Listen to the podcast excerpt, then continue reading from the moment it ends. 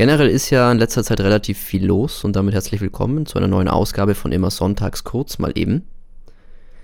Und zwar ist mir vor kurzem wieder ein Hagen Rether Video, Hagen Rether, ein deutscher Kabarettist, über den Weg gelaufen. Einfach auf YouTube mal suchen, Hagen Rether Islamisierung oder auch hier im Podcast unten verlinkt, einfach ein bisschen runterscrollen.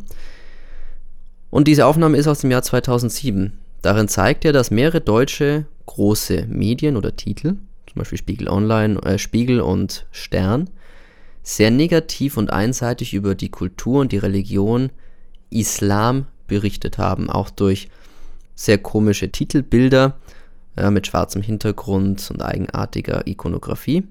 Und jetzt, sieben bis acht Jahre später, haben wir Pegida-Demonstrationen. Dort gehen Leute auf die Straße und das hat man auch herausgefunden, die eigentlich so aus der gutbürgerlichen Mitte sind. Ja? Das sind so Leute, die gehen Samstag äh, shoppen oder bummeln, am Sonntag vielleicht ins Café oder machen einen Ausflug mit ihrer Familie. So die Mitte eben, ja.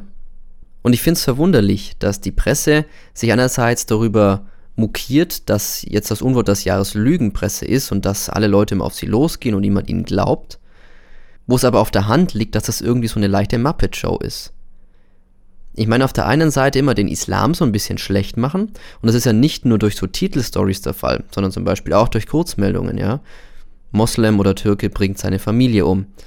Äh, Ehrenmorde, das Stichwort.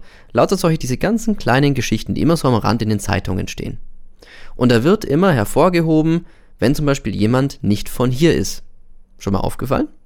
Ich kenne das. Augsburger Allgemeine AZ macht das sehr gerne bekomme ich dann auch immer von meinen Großeltern so ein bisschen zu hören, die mir dann darüber berichten, was wieder alles passiert ist in Augsburg, weil das merken sich die Leute komischerweise.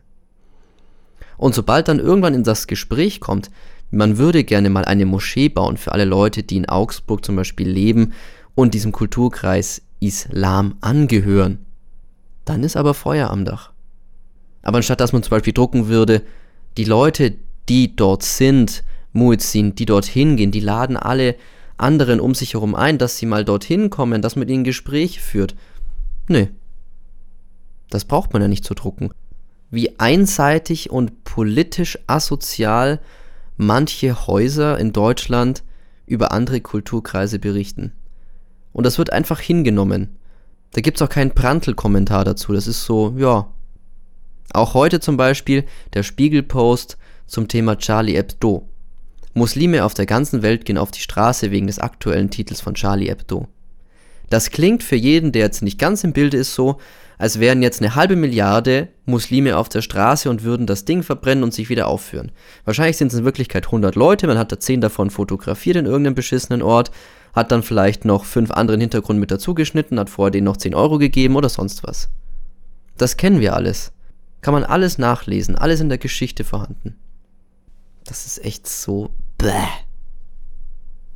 Naja, ein längerer Podcast. In diesem Sinne, eure Meinung jederzeit gerne. Eine schöne Woche und